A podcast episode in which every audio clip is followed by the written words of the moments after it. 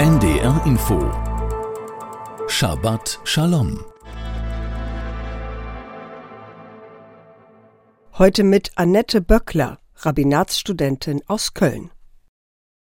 Im Wochenabschnitt aus der Torah für diese Woche, Tetzaveh, begegnen uns zwei starke Leitungspersönlichkeiten an derselben Stelle nebeneinander. Sie teilen ihr Licht wie die Schabbatlichter, die viele Jüdinnen und Juden heute Abend zünden.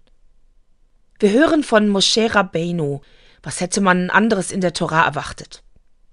Er erhält Gebote, diesmal göttliche Anweisungen über Aussehen und die Herstellung von priesterlichen Gewändern. Jede Farbe, jedes Kleidungsstück hat seine tiefere Bedeutung. Mit ihnen soll die zweite Führungspersönlichkeit bekleidet werden, Aharon Kohen Hagadol. Aharon amtiert zwischen Gott und Menschen. Seine wichtigste Aufgabe ist, Versöhnung zu schaffen. Die Fehler der Menschen müssen nicht zwangsläufig die Beziehung zur Quelle des Lebens zerstören. Wir dürfen Fehler machen und zu ihnen stehen.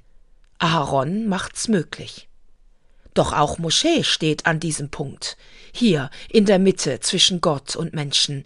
Moschee schafft Recht, sorgt für Gerechtigkeit.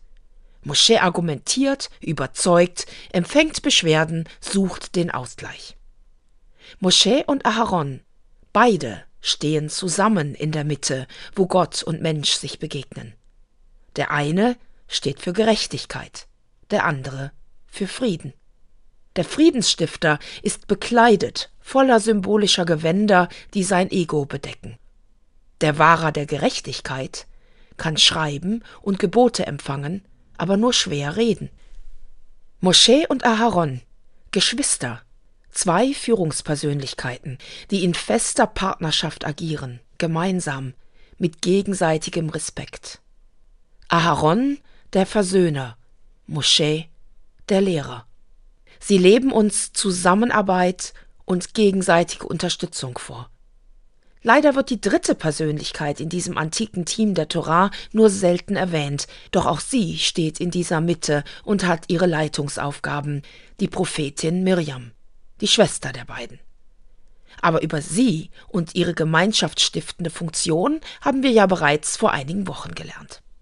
Shabbat Shalom. Shabbat Shalom. Immer freitags um 14.55 Uhr auf NDR Info.